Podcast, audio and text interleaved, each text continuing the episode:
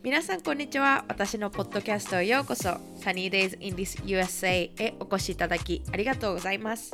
私はアメリカで大学生をしているサニーです。このポッドキャストでは留学生活、アメリカ生活、私の趣味等や素敵なゲストを招いてのインタビューをしています。インタビューは英語か日本語のどちらかで行っています。ですが私の個人のエピソードは前半が日本語、後半が英語になっていますので、お好きな言語でお聞きいただけます。今回はマルちゃんトークからリチャードソンみゆきさんをお迎えしました。マルちゃんトークは私も前から聞かせてもらっていたんですけども、えっ、ー、と、みゆきさんのですね、ボイスチェンジだったりとか、音声がとっても凝っていて、あの、すごく楽しいポッドキャストになっております。でカリフォルニアで短大と大あの4年生の大学から卒業されたみゆきさんなんですけどもえっ、ー、とカリフォルニアの方でアニメーションの関係のお仕事をされているんですが大学のお話だったりお仕事のお話を少しお伺いいたしましたなのでぜひぜひ楽しんでください。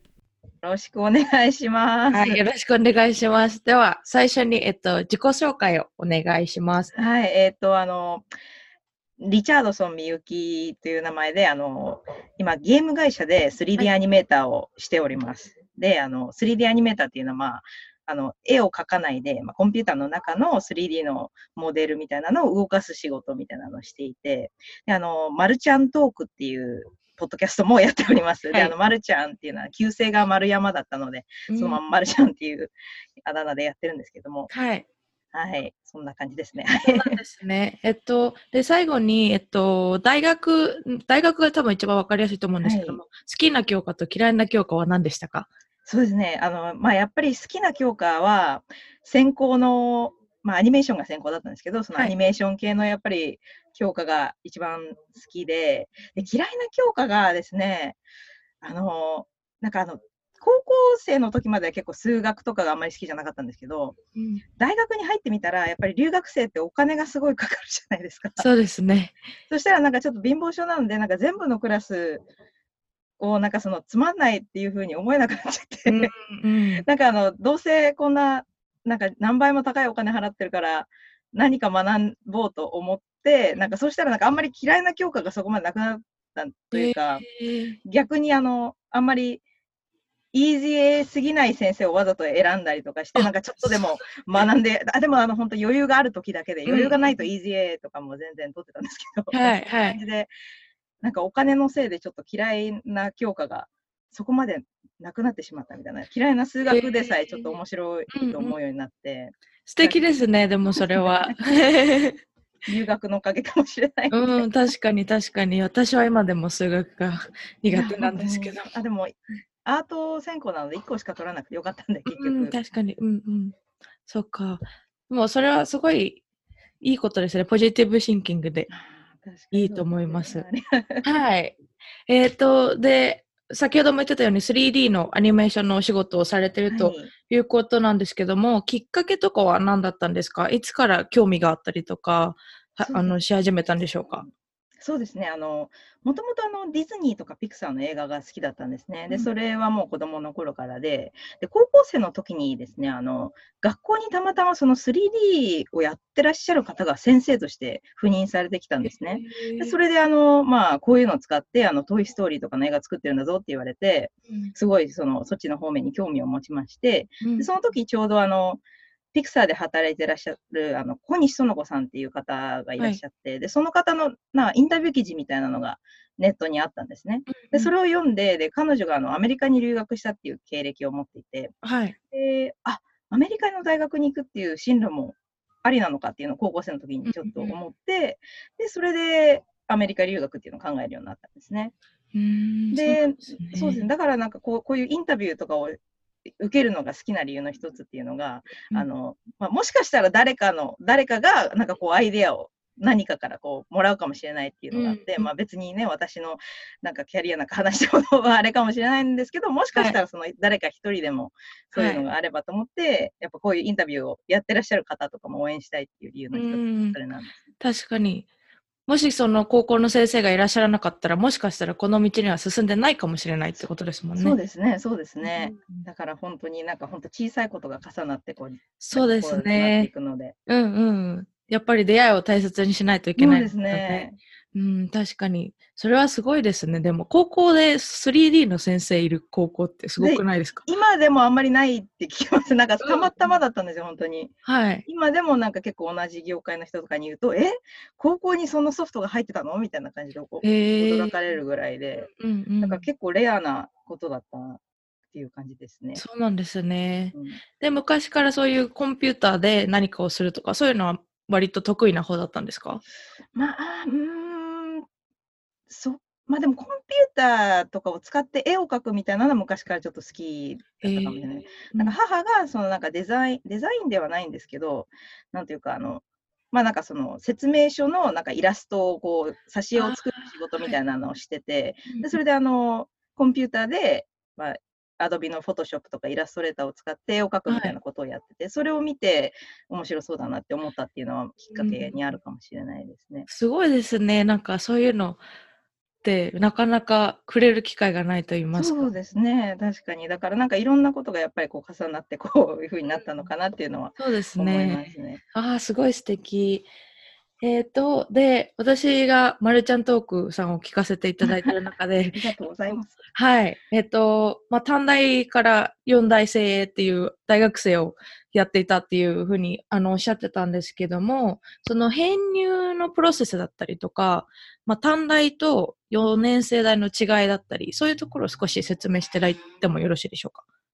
そうですね。あ、短大、確かに、あの、サニーさんはもう4大に。はいそのまま来たんですけども、はい。そうですね、そうですね、そうですね。結構、その留学生って、あの、コミュニティカレッジの2年生から4年生大学にっていう人も多いじゃないですか。そうなんですよね。で知らなくってそう、安そうい、ね安く済みますそうそうよね。安く済むっていうのが理由で私は行ったんですけど、でも結果的にやあの私の場合は4年生に先に行った方が良かったかもしれなかったんですね。なんかそのやっぱ学校によってカリキュラムが違うじゃないですか。確かに確かに。で、私の4年生大学のカリキュラムがその編入してもやっぱり5年かかっちゃうみたいなカリキュラムで、はいだからそのまま行けば5年で済んだんだけれども、うんみたいな感じになっちゃったんですね。だからあの、まあ、行きたい4年生大学が決まっているっていう場合は、そこから逆算した方がいいんですね。例えばその、うん私はあの途中で変えたんですよ、行きたい学校を。はいで。最初はそのサンフランシスコにある大学に行こうと思ったんですね。うんで、そうすると、そのまあ、私が行ったコミュニティカレッジからの編入もスムーズで、はい。であの結構州内の公立校同士っていうのは定傾向みたいになってて、で編入がしやすいんですよ。だからそのコミュニティカレッジでもうこれを取れば、あの何のそのソシャななんだろう、その何も、なんかそ、なんだろう、ミスコミュニケーションとかなしにはいはい大学に編入できるっていうシステムが整ってたりするので、でこれがまたあの2年生大学をと4年生大学で州をまたいじゃったりすると、自分でそのやり取りとかも全部やらなきゃいけなくなっちゃそううんですね。ですね。このクラスがこのクラスでみたいな。にでその辺がスムーズにいくので、やっぱりその行きたい4年生が大学がある場合、そこから逆算してコミュニティカレッ選んだ方がうん確かに。から私も州内で同じカリフォルニア州の公立大学だったんですけど、その、はい。あの変えた方も変える前も。はいで。もやっぱりちょっとカリキュラムが違うので、そういうなんかこのクラスの、こあこれを取っても意味なかったとか、これを取っておけばよかったみたいなのがあって、結構時間がかかってしまったんですよ。確かに。うん。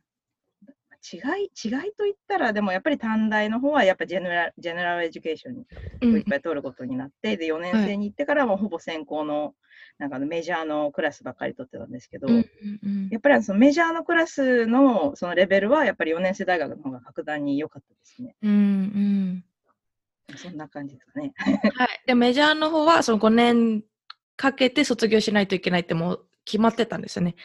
な何の楽器に何を取ってっていうのが決まってる。そうなんですよ、そうなんですよ。その、まあ、プレリクジットってあるじゃないですか。はい。あの、だあのこの教科を取る前に取らなきゃいけない。あれがなんかこの連鎖で続いてて、うん、確かに。もう、あの、こう、縮小できない感じになってたんですよね、この。そうですね。じゃあももしか頑張って4年半にしたんですけど、でもな、まあええこう、でもそれでも長いですね。うん、確かに本当にそうですね。やっぱりじゃあ専攻が決まっ、やりたい専攻が決まってたり、それが結構専門的だと、割とこう4年間でこのクラスを取らなきゃいけないっていうのが結構セットな感じはありますけど、ビジネスとか、インターナショナルスタディーズとか、そういう結構こう広い感じのエリアだったら割と2年代に行って、4年生にうん転入した方が多分安く済むんじゃないかなそうですね。確かにそうですね。ますね。やっぱりあの、値段が全然違いますもんね。そうですね4年生大学とうんコミュニティカレッジだと。そうですね。今私も4年生大学にフルタイムでいるんですけど、コミュニティカレッジでオンラインのクラスを少しんで、そうするともう全然金額が、もう全然違う。なんか倍、倍、倍までいかなきゃ倍くらい違うかな。でも結構違いますよ。全然違いますね。本当にびっくりします。い。や、だから、あそういう道を知ってればよかったなって、本当に。あーでもまあ確かに金銭面が。うーん、思いますね。本当にそうです。ねえっ、と、、その、2年生大学に日本から来たときは、何かあの、媒体というか、あの、留学団体とかを通してきたのか、自分でリサーチして来られたんですか？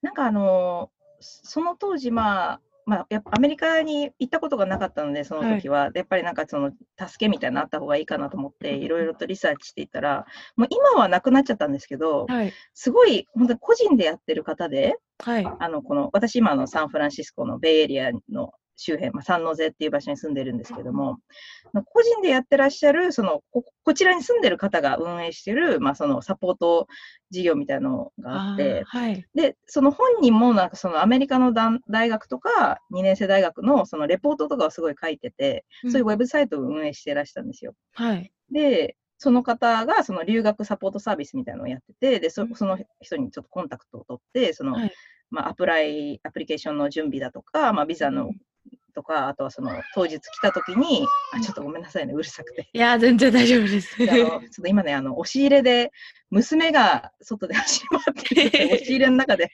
やってるんです。なので、まあ、そんな感じで、あの、まあ、そういう、その個人の営業の方を見つけて、で、その方に、あの、やってもらいましたね。当時ででもすごい、そんなに高くなかったですね。なんか、1000ドルぐらいでやってくれて。えー、すごいですね。そうですね。で、そそううんうん1000ドルか1500ドルぐらいで、うんそんなにお高くもなかったので、はい。ですごいよくしてくださって、へえ、個それは人事業、主の方で。うんうん。それは素敵な今、ビジネスアイディアをいただいた。あ、いいなあ。すごいね、なんかその助かりましたね。やっぱローカルの方なので、行った後もその安心うんだったのでそうすよね、確かに。ね。いや、そっか。個人でやっぱり来るのは不安ですもんね。私そうですね。留学団体を通したんですけども、うん今となっては自分でできたなって思いますけど、うん当時の英語力だったらちょそうっなんですよね。厳しいと思って。今の私が10年、何十年前に帰ったらできるんですけど、うん当時だったらちょっと難しかったかと思うそうですね。思いまして。確かに。やっぱりその時は助けてもらってよかったかも。うん、しれない確かに。あ、それは素敵な、本当にです。う んですね。なんか、だから、そういうビジネスとかどうですか？みたいな。うん、いいですね。ね 今自分でやっぱりコロナの影響でうんバイト先が、うんあのキャンパス内なんですけど、はいク。ローズしちゃって、だからオンライン何か、あのオンライン教室とか、ね。んんんそういうのでバイト代を稼げないかなって思そうですよね。そう、あの、あの、私も一瞬オンライン英語講師やってたんですよ。あ、本当ですそうかうんうん。でもなんか、落っこ落っこちちゃうというか、受からなくて、なんか日本のウェブサイトの方で今は応募してるんですけど、日本人の方に英語を教えるって形で、うんうんうん。そうするとあの、レジュメっていうか履歴書とか送ったりしたんですけども、うんうん多分在学中だからなのかあ、履歴書が良くないのか。えーそうなんですか？だからまあ、しょうがないと思って。でもええでももうそろそろ将来を考えたときにサイドビジネスとかオンラインそういうのをちょっと確かに。たらいいなと思って。でもなんかあの、個人で、あ、でも個人でやるとちょっと大変かもしれないですけど、個人のウェブサイトでうん英語の、なんかその、オンラインのレッスンしますみたいなのをやってもいいかもしれそうでないですすね。ね。なかなか私、友達が結構少ないので、こう、広めてああ、がちょっとなかなかまだつかめてないと言いますか。私は、私はね、一瞬、なんだっけ、あの、カフェトークっていうところでやってました。カフェトーク。なんかあの、うんそこは、その、結構そのオンライン英会話って、その英会話のサイトが、その、はい講師をなんかハイヤーしてっていうか、その、うんうん取ってっていう感じのところ多いじゃないですか。こはい。カフェとかもうちょっとなんかその、ウーバーとか、リフトみたいな感じなんですよね。で、あの、一応面接はするんですけど、なんかその、大体その英語力とかも OK みたいにみなったら、自分でそのレッスンページとかも全部作るんですよ。うんで、価格も自分で設定して、はいはいで、。あとはその生徒さんがそのなんだろう。選んでくれると選んでくれるのを待つというか、だからちょっとそのウーバーリフトの英会話版みたいなうん感じなんです。このマッチングサービスみたいな側面そうですね。やっぱその方がちょっと気が楽というか。そうですね。で、私もまあなんかすごい、うんあの、その、まあその時間とかも自分で選べるんですよ。うんうん。で、それであの、ダメな時はもうそのブロックしちゃえばいいしみたいな。ああ、はいはい。結構、あの、融通が効いて、2年か3年ぐらいやってたんですけど。今の仕事の方が忙しくなっちゃって。うんうん。日本人の人に教えてたんですか？そうですね。でも、私の場合、あの、本当に、英語も別にそんな、ちゃんとグラマーが とかでもないので、なんか、もっと楽しい、なんかそのミュージカルの曲一緒に歌えるようにしようみたいな、そういう、そういうレッスン、なんかそう、ちょっとお遊びみたいなレッスンを。、太田が上手ですよね。なんか、あの、すごいお音声が上手というかい、や、おな声変えたりとかすごい上手ですよね。変なキャラクターがね、そうマルちゃんとか変なキャラクター質が出てくるんですよね。すごいなと思って。そう、なんか好きなんです。あの、実はあの、専攻はアニメーションだったんですけど、はい。副専攻がミュージカルシアターだったんです。ああ、そうなんですね。そう、好きで、あの、うんダンスのクラスとか、うんうんあの歌のクラスとかをまあ取ってたら、はいこれあと1個か2個演技のクラスを取ったら、副専攻になっちゃうんじゃない？みたいなところまでクラスを取ってて、うんでそれで結局、ミュージカルシアターのクラスあの副専攻を取っちゃったっていう。えー、それはもうすごい素敵です。あの声も聞いててすごい、すごいな、ボイスチェンジと思って、いつも聞いてます。いつかね、いつかミュージカルに出るのが夢みたいな。いやー、でもまだまだ全然いけるんじゃないですか、いやー時間をかけて。老老後とかに、おばあちゃん役とかで。いやー、でもすごいですね、本当に。えっ、と、まあ、そのアメリカの大学生活を経てなんですけども、えっ、と、苦労されたことと、それをどうやって乗り換えたかを少し思い出話をよろしていただいてもよろしいでしょうか？はい、そうですね。あの、まあ、苦労した面が、まあ、やっぱり金銭面なんですよね、うん留学。うんそんな別になんか留学できるほど家庭にも余裕がなかったんですよ、もともと。うんで、あの、アメリカってバイトがほら、外でできないじゃないですか。そうですね。で、あの、カフェテリアとかで最初働いてたんですけど、はい。あの、やっぱりその最低賃金とかじゃないですか。確かに。で、あの、一応、その、まあ、その、まあ、タイミングも良かったんですけど、はい。2008年頃だったんですね、ちょうど。はい。で、その時ってなんかリーマンショックでしたっけ？あのうんそのあったんですね。ではい。まあ、私としては別にそんな、ね、株持ってたりとかそういうわけでもないので、そんな全然貧乏学生だったからそんなにあのダメージなかったんですけど、逆に、はいそのおかげでその世界がそういう感じじゃないですか、その不況というか。うんうんで、。あの、あの、なんですか、あの、学校の外でアルバイトができる許可っていうのを実はもらえるんですよ。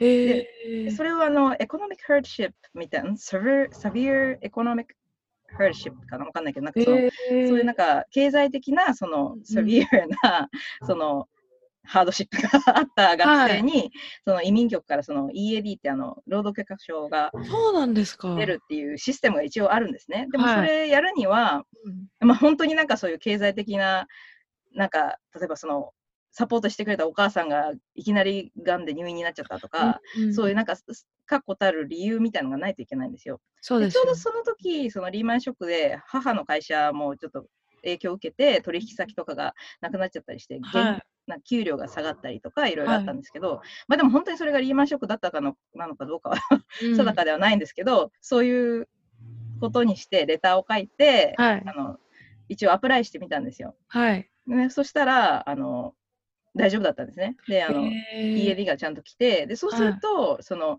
1年間有効ではい。あの学校の外でどこでも働けるんですよ、メジャーとか関係なくに。はいだ。からそそれであの、まあ、居酒屋さんで、日本食の居酒屋さんえで、あのやっぱレストランってチップがあるじゃないですか。うんうん確かに。もうそれで結構あの生活費プラスアルファぐらいは賄えるぐらいのおお金をちょっと。と稼げてて、はいでそれが、まあ、まあ苦労したといえば苦労したんですけど、やっぱりでもあの、が勉強してると、まあ、週20時間までっていうリミットは一緒なんですね、外で。はいであの、夏休みとかは40時間までうんいう。うんうん。で、で、あの、一応あの、学部が、あの、まあそ、そういうルールを明確には言ってないけど、マイルドにバイト禁止みたいな学部だったんですね。ああ、はいあ。の、あの、勉強がおろそかになるから、バイトは推奨してないみたいな。はいはい。で、実際に本当にバイトしてると、本当に課題に取れる時間とかが全然なくなっちゃって、うんで、本当になんかもう毎日徹夜みたいになっちゃって、結構その時が大変でしたね。なんかで、バイトが結構夜中の12時とかまであって、うん居酒屋さんですもんね。そうそうそう。で、うんそこから学校に行って、朝まで、朝まで学校にいたりとかして、はい。で、その時がやっぱりなんか一番苦労した思い出かもしれないですね。おーでもやっぱりなんかさ、アメリカで合法で外で留学生がアルバイトってなかなかないので、そうですよね。面白い、面白い経験したなっていうのがん。んんでしかもこれ、あの、一回アプライすると、はい。毎年更新可能なんですよ。あ、すごい。卒業するまで。はい。だから、それは面白い経験でしたね。うんうん。じゃあその居酒屋さんで何年間か働かれたんですか？そうですね。そうですね、結構、あの、私、あの、まあ、その在学中に結婚ししたんですけども、はい。で、それでグリーンカードに切り替わってたんですけど、はいで、その後も、まあ、その同じところでちょっと仕事、まあ、キャリア系の仕事が見つかるまで働いてたんですけど、5年ぐらいは働いてたんじゃない？結構長い間働いてましたね。そうなんですね。ねいやー、それすごい素敵な経験ですね。ねえなんか私結構みんな知らないですよね、これね。そうですね。うん聞いたことなかったです。うんバイト、羨ましいですね。外でバイトできるの。本当にあれがなかったら多分日本に途中で帰ってたかもしれないですね、うん私。うん本当にお金が全然なかったので。いや、やっぱり高いですもんね、留学は。ね本当に。そうなんですよ。なかなかできることじゃなかったりもしますもんね。本当に実はね、あの、日本からの奨学金ってはい。を使って留学したんですけど、あのはい奨学金っていうよりも、あの、あれですね、学生ローンみたいな、うんうん日本の奨学金って返さなきゃいけないじゃないですか。はい。であれを使って留学したので、結局、卒業する頃には1000万近いおーなって、今でももうちょびちょびちょびちょび返してるという。はい、はい。そうね。そうか。おその金修学、そのローンっていうのは何歳までに返さなきゃいけないとかってはあるんですか？はないんですけど、一応そのな、まあ、何月み、何回払いみたいなふうに卒業する、まあ、うん卒業するまでは待ってくれるんですね、でもはいちろん。で、卒業してからはいつまで、何うんうん毎月ないくらみたいな感じで払っていくんですよね。うんうん。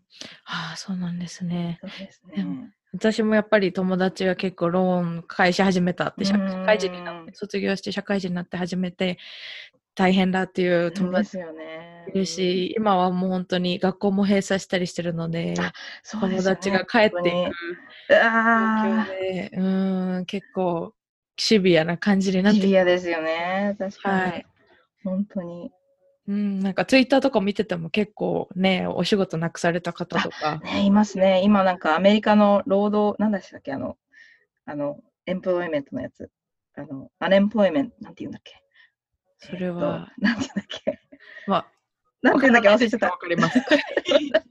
あの、お職を失った時に出る保証みたいなはいはいお。金、あれ、あれの、なんですか、アプリケーションがもう過去最大みたいになってるって、うんうんアメリカ内で。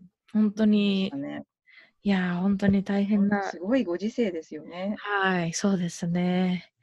いやー、えっ、と、で、まあ逆に、まあ、それは大変な思い出、まあ、いろんな意味で思い出に残ったと思うんですけど、良かった思い出とかはありますか？ご結婚の他にも何か。そうですね。あ、でもよかった、よかった。うん。よかったっていうか、すごい、そのやっぱ結婚した時学生だったって言ったじゃないですか。はい。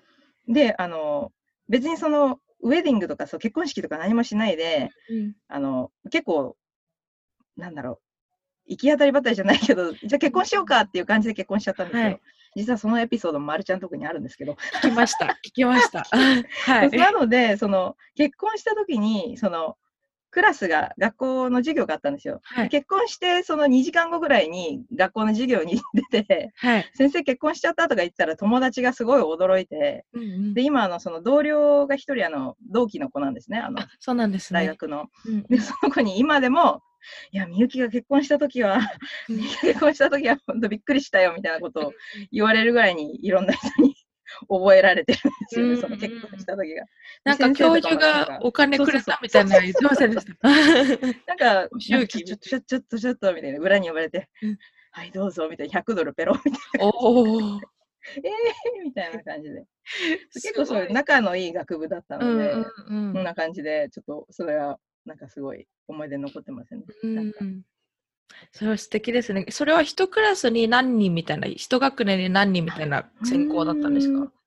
あ、でも、なんか、うん、アメリカって学年みたいなのあんまりないじゃないですか。そうですね。そう、だからその学部自体がその一つで結構みんな仲いいみたいな感じで、まあ、最初にそのジュニアのクラスとかを一緒に取ってた人たちが、まあ、こう、仲良くなっていくみたいな感じだったんですね。で、そうですね、でも学部、私が入り始めた時は300人とかだったんですけど、うん、なんか出る頃には600人とか近くになっちゃって、最近はなんかその、なんか応募する人が多すぎて、ちょっと大変みたいな話を聞いてて、えー、そうなんですね。そうあの美大なんですよね一応。あのアートスクールなんですよ。でも公立校で。はい、で結構美大って私立が多いんですよアメリカ。そうですよね、うん、で私立だとやっぱりお金もお金もすごい じゃないですか、うんであのアメリカって公立校だと州内の学生ってすごい安く行けるんですよね。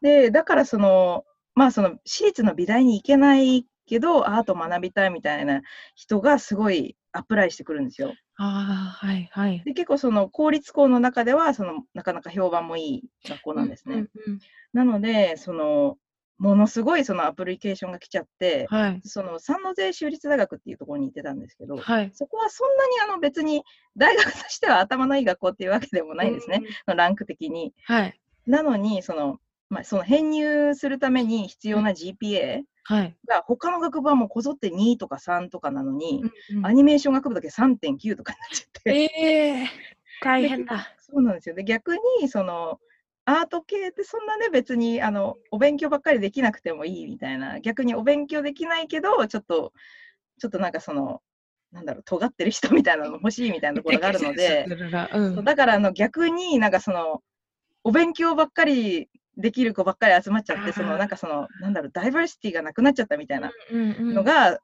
今後の学部の課題だって言ってました、ね。へえー、そうなんですね。そうなんですよ。面白いなと思って、普通はね、うん、GPA が良ければ、それでいいって感じなんですけど。やっぱりこう勉強面と美術面というかアート面っていうのそうなんですよね。偏ってしまうのかなっていう。ね、なんかそうみたいですね。先生がすごい悩んでました。うんなんか感性が豊かな人ってこう、いろんな意味で豊かなあれがあるんですけども、お勉強とはまた違った感じもするのかなって感じですね。いや、それ、いっぱいいるんですね。そうなんですかね。なんか、うん、面白い。面白い話だな。でもなんかそれカリフォルニア独特というか、そのハリウッドとか映画系が多いからなんかアニメーションとかそういうのがすごい盛んなんじゃないですかね。あ、でも確かにそうかもしれないですね。カリフォルニアを、まあ、留学先に選んだのはやっぱりハリウッドがその州内にあるっていうのが理由でもあったので。うん、うん私の州でアニメーションやりたいって人 あもう聞いたことない。なかなかあののの北カリフォルニアを選んだ理由として、うん、ピクサーがあるんですよ、そこに。うん、だからそのもうピクサーが近いっていう理由でここを選んだっていうのもあって、はいなんかやっぱそういうのを理由で留学先選ぶっていうのはいいですよね。うん、なんかその目標としてるものに近いみたいな。うね、うん、本当にもう50章もあったら選ばないと。そうそうそうなんですよ。い知りづらいし、多分そういうふうに選んだ方が多分一番やりやすいと思います。そうなんですよね。なんか目的地は、うん、あのそのその後の目標に近いものがある場所みたいな感じそうですね。本当にそうですね。Hi, I'm Yukari Peerless from はみ出し系ライフの歩き方。And you're listening to The Sunny Days in the USA. えっと、で、そのアメリカで働くっていうことなんですけども、そのキャリアを持つっていうのは、やっぱりみんな難しくて夢半ばに散っていく方もやっぱりいらっしゃると思うんですけども、その差し支えなければ、えっ、と、お仕事の話だったりとか、アメリカで働くことのいいことと悪いことを教えていただければなと思うんですけども。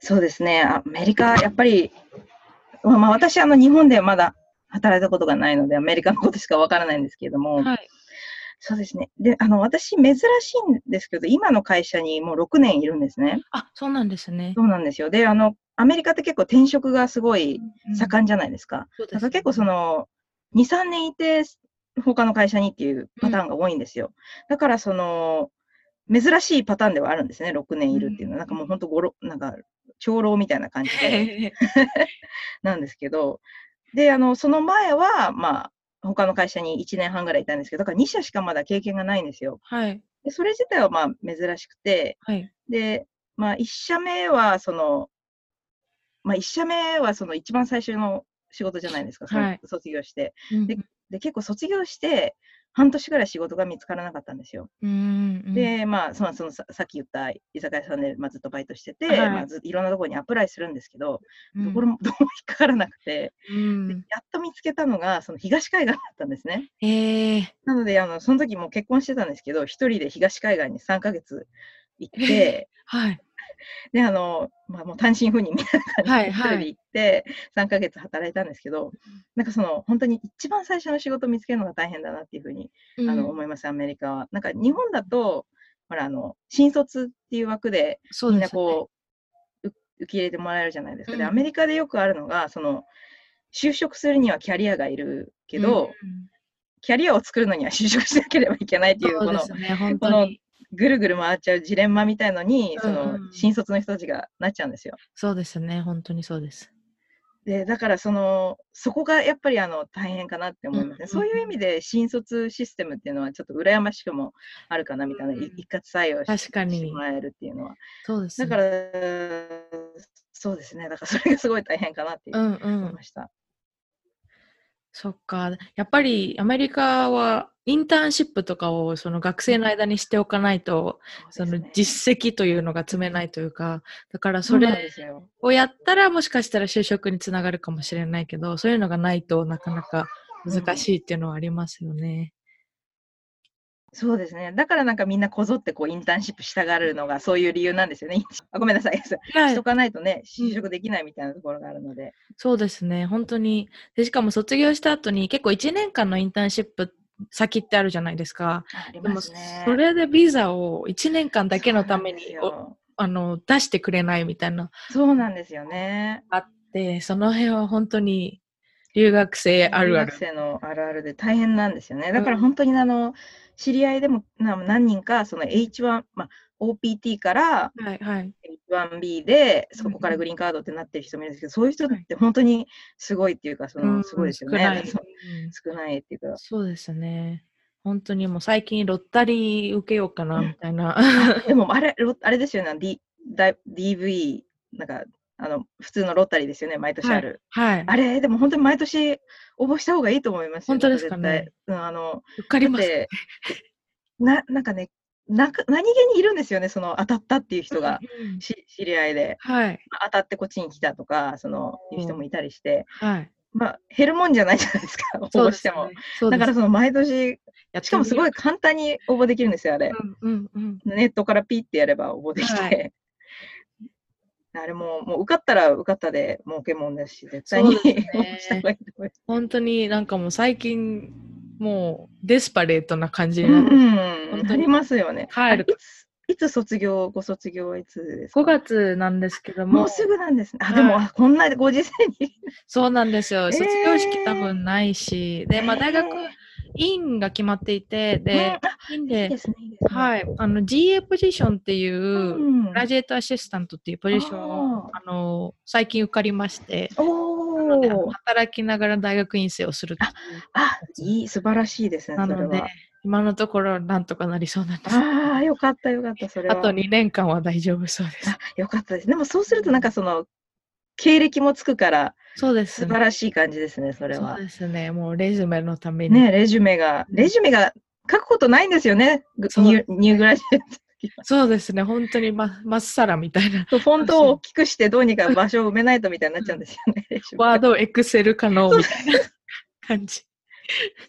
ここもうちょっと文字を大きくしたらうん埋まるかなみたいになっちゃうんですよね。うん本当にそうですよ。そうかえっ、と、まあ、さっきもありましたけども、マルちゃんトークというポッドキャストをやられていて、私も聞いてるんですけども、ありがとうございます。いやいや、こちらこそ。えっと、そのポッドキャストを始めたきっかけを、えっと、お話ししていただいてもいいですか？そうですね。あの、多分ちょっとサニーさんと似てるんですよ。はい。あの、YouTube がやりたかったけどみたいにおっしゃってたじゃないですか。はい。で私も YouTube がちょっとやりたかったんですよ。あ、そうなんですね。その編集する時間とかが取れなくて、なかなか。で、あの、結構その収録してる時も会社の屋上とか、はい。帰りの車、ああのそう、なんですね。がその帰る前にちょっと車に入った時に一瞬とかで収録してて、うんうんあの数時間その編集とかで時間を取れるっていうのがなくて、うんでもなんかやりたいと思ってて、そういう、あ、ポッはいドキャストだったらできるんじゃないかっていうふうに思ってうん始めたのがきっかけなんですね。はい。やっぱりあの、喋るのがすごい好きなんですよ。うんうんうん一。人でぐだぐだ喋ってるぐらいなので。はい。まあそれがやっぱりちょっと理由ですかね、その、始めた理由が。ポッドキャストは本当に手軽に始められるから、おすすめですよね。そうなんですよね。いいですよね。でうんあの、サニーさんは多分このパソコンであの収録してる、はいいらっしゃるんですか？そうです。私のそう場合はあのアンカーっていうアプリでやってるんですあけど、そうなんですね。うんうんであのまあそのね携帯を持っていけばどこでも収録できるっていうのがすごい簡単で。そうですね。自分もアンカー使ってるんですけど、あの、そうなんですね。Mac のガラージバンドっていうなんか音楽のはいはいはい。で録音して、で、それをアップロードするみたいうんな感じにはしてるんですけど、でもアンカーそのままレコードもできるんで、本当に使いやすいし、おすすめですよね。そうですね。なんかそのちょっと始めてみたいっていう人のこのうんなんなんだろうハードルを下げたんじゃないかなっていうふうに思います本当にね。であと、顔が出ないっていう面で、お そうですねそうですね。準備しなくて後ろ声だけだから。気にしなくていい。今日なんてこのほら、後ろがなんかもう本当、今ここ毛布をかけてますけど、押し入れなんですよね。やっぱりお子さんとかがいるとね。そうなんですよね。そう。うん。そっか。えっと、少し結婚の話を聞いてもいいですか？どうぞどうぞ。自分最近、えっと、アメリカ人の彼と婚約しまして。あ、そうなんですね。おお、おめでとうございます。ですけども、どんな、こう、状況でどのように結婚に至ったというか、あ、親の反対とかそういうのはありました？いや、親の反対はね、もう全然な、まあ、もうだいぶ付き合ってたんですよ。5年ぐらい付き合ってたんですよ。あの、結婚した時。はい。だからその親に言っても、なんか、あ、そうなの？ななんか、すするんじゃないかと思ってたよ、みたいな感じで、全然そういう、まあ、何回も会ってるんですね。日本にも何回か行ってて。あ、そうなんですね。そうなんですよ。ちなみにあの一番最初にあの日本に連れてった時にあの両親とあのおじいちゃんおばあちゃんの前でカラオケを歌わされるっていう ちょっとハードな難易度が高い。あれをクリアしてるので 多分みんな大丈夫だったと思うんですけど、うんうんそんな感じであのもうずっと付き合ってたので、はい。あんまり周りも反対せずにでうんやっぱりその向こうが先に卒業したんですね、1年ぐらい早く。で、そのタイミングで、あのあじゃあどうしようかみたいな話になって、あ今、もう結婚しちゃう？みたいな話になったんですよ。おーすごはいい。本当に唐突に。うんうん。で、その、なんか、その話が出た月曜日かなんかにその市役所に行って、で、あの、結婚の手続きをって言ったら、じゃあ水曜日が空いてるからね、じゃあ水曜日でって言って、水曜日に結婚しちゃったみたいな、すごい早いペースで結婚してしそうまったんですすよ。でね。うんそうなんですよ。だから、だからその、そうですね。なんかあんまり、なんかいろいろあったっていうわけでもなく、スッといきなり結婚しちゃってたみたいな感じで。でももうそこから付き合ってた当初から結婚してっていうそのトランジションみたいなのはあまりなくこうさーっといった感じですかね。ねえあちそうなんです。あの、最初にもう、あの、付き合って1年ぐらいの時からずっと同棲してたんですよ。あそうなんですね。そう、だから本当何かのもうステータスが変わった、結婚しました。うん既婚になっただけで、うん他が何も変わらなくて、うんあんまり結婚したっていう実感もないままこう、もう来ちゃったっていう感じですね。そうなんですね。ええあでも全然そそのぐらいの方がこういいというか安定した感じで。そうですね、もうか長いですね。なうんもう何年かな。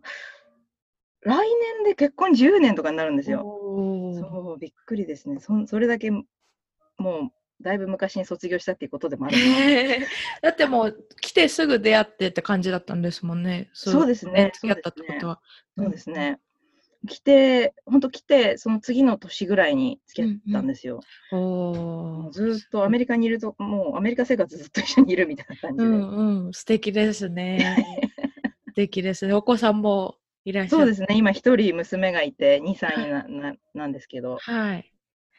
そっか、素敵です、本当に結婚生活。スペイン語をやってらっしゃるんですよね。あの、そうですね。あの彼、そうなんですよ。副専攻で私がもう学んでるんですけども、彼があのメキシコ系アメリカ人ななので、彼の親御さんはもうメキシコから来てるのであ、そうなんですね。彼らはスペイン語なんですよ。私もちょっとスペイン語取ってたんですよ。あ、本当ですか？時スペイン語3まで取って、ちょっとしか喋れないんですけど。でもでも日本語と似てるから、あの発音とかは結似ますよ構、あのクラスの中でもアメリカ人の白人の人とかに発音はいいんだけど、うんうんうんやっぱん類似語というか英語とスペイン語で似てる言葉うんは結構英語が喋れるとすぐに浮かんできるみたいなのがあるんですそうですよね。私にはちょっと英語の言葉の意味もわからないからスペイン語にもできないみたいな。似てますもんね。どっちもラテン語系、コンピューターとかもね、コンピュータードーラーみたいな感じですよね。そうですね。いやでも本当にスペイン語はこうリズムがいいので。ねいいですよね。私も好きなんですよ。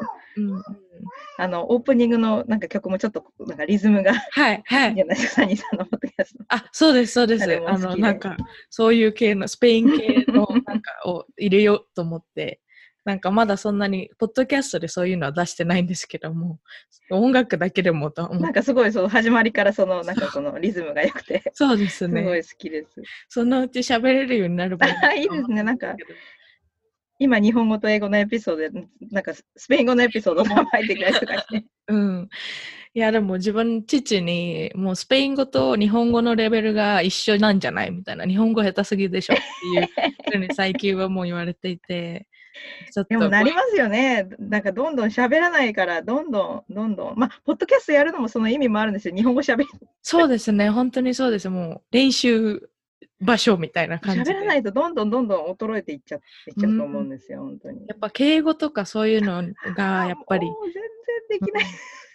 もういただきますとか、させていただきますとか、わかんない。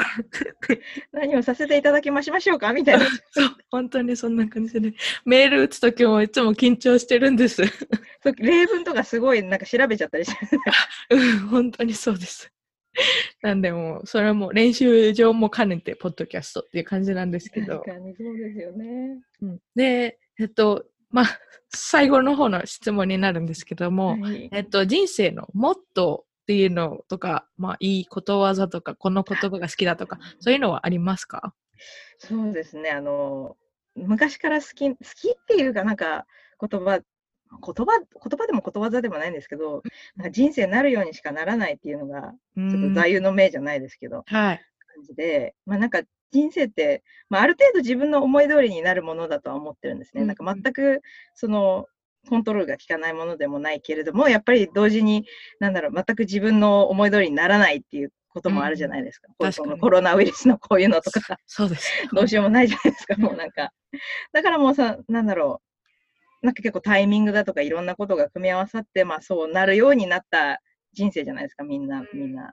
だそうやってなんかそういう、なんか出来上がった一人一人の人生ってその人のものでしかないので、うんなんかそういうのが素敵だなって思うんですね。うんだからその、まあ人生になるようにしかならないって思いながらこう毎日生きてるみたいな感じで。そうですね。いや、でも本当にそうだと思います。なかなかコントロールしようと思ってもコントロールできないことばっかりなので、ね。逆にこう、もうしょうがないってなった方が、そうなんですよね。ストレスたまらないし。でだからといってなんかその全部自分でコントロールできないっていうわけでもないからこうアクション取っていかないといけない部分もあるじゃないですか。そうですねのバランスみたいのがうんうん大事っていうふうにちょっと思いますね。なんかそうですね。あ、素敵です。さ、座右の銘、座右の銘って言いたかったんですけど、そうそうそう。わからなくて、もっとっていう。でもでもそのままですよね。モットーってそういうことですよね。そうですよね。カバーありがと私まで座右の銘、座右の銘っていう聞くけど、なんか実際はどういう意味なんだろうみたいな。う。うん。なんか座右の銘漢字もよくわかんないしみたいな。難しいですよね。なんか、銘のうちが難しい。目が、目なんか、いっぱいこういうの、こういう、なんかこういう。わかります。ないんか、想像してる感じが。わかります。なんだっけ？関係とか取ったんだけどなってえ思いながら。ねすごいですね。取りましたけど、でももう全然全部忘れちゃいました。漢字、漢字が本当ダメで、もう全然書けない。手疲れますもんね、漢字書いたら。そう、そうなんですよ。全部ひらがなにしちゃった。そうですね。私もいつもそんな感じです。でえっ、と、まあ、最後に、リスナーの方が、みゆきさんをどこで、えっ、と、探せるかというか、つながれるかを。教えていただいてよろしいですか？ですまあ、あのー結構、まあ、どこにでもいるんですよ、インターネットの。ツイッタ。ーも、そう、ツイッターもありますし、インスタグラムも、あ、ツイッターとインスタグラム2個ずつあるんですよ。なんかその普通のアカウントと、はい。そのポッドキャストのアカウントと、はい。まあ、メールでも何でもいいです。し、多分まあ、あの、マルちゃん、あ、ツイッターはアットマルちゃんトークかな？で、わかりましで、普通の方が、ん？みゆき丸山かな？な感じで、で、インスタグラムも多分そその辿っていけば、いっぱいいろんなところに いろんなものがあると思います。はい。発見していただいて。じゃあ、それ、そういうリンクとかも全部貼らせていただく。あありがとうございます。はい。ぜひぜひ、まるちゃんトーク聞いていただいて。いつも、あの、音楽とか、自分でやってらっしゃるんですよね。あれは、あれ、あれも、あの、ガレ、さっき言ってたガレージバンドではい。やってるんですよ。ああ、で、しかも押し入れの中で。すごい。本当にすごいです。あれ、いや、でも本当になんかあの、全然素人がこう、押し入れ、本当にガレージどころか、クローゼットバンドみたいな。本当にそうです。えー、そっか。いや、なんか同じソフトウェア使ってるのになんかクオリティが違う。いやいやいやいや。自分コンピューターあまり得意じゃないのであ、結構でも、YouTube 見ながら。あ、でも YouTube がね、今あるからいいですよね。なんかもう、えなんどんなチュートリアルも探せばあるじゃなそうでいですか。すね。本当にそうです。じゃあ、今回は私のインタビューありがとうございました。こちらこそ呼んでいただいてありがとうございました。もちろんです。皆さん、みゆきさんとのコンバーセーションどうだったでしょうか？人生なるようにしかならないと言っていたみゆきさんなんですけども彼女のまるちゃんトークポッドキャストですねえっとすごくポジティブにさせてくれるすごくアップビートなポッドキャストになっていますのでぜひぜひチェックしてみてください心よく、えーインタビューを受けてくれたみゆきさんにとっても感謝しています。ありがとうございました。私のポッドキャスト聞いてくださってありがとうございました。最後にスマイル、リスペクトとラブを忘れないでください。今世界中ではたくさん晴れの日ではない日が続いています。塵も積もれば山となるというように小さくてもポジティブな変化を作っていきましょう。私たち一人一人は世界ではちっぽけな存在かもしれないけどちっぽけでも存在しています。thank you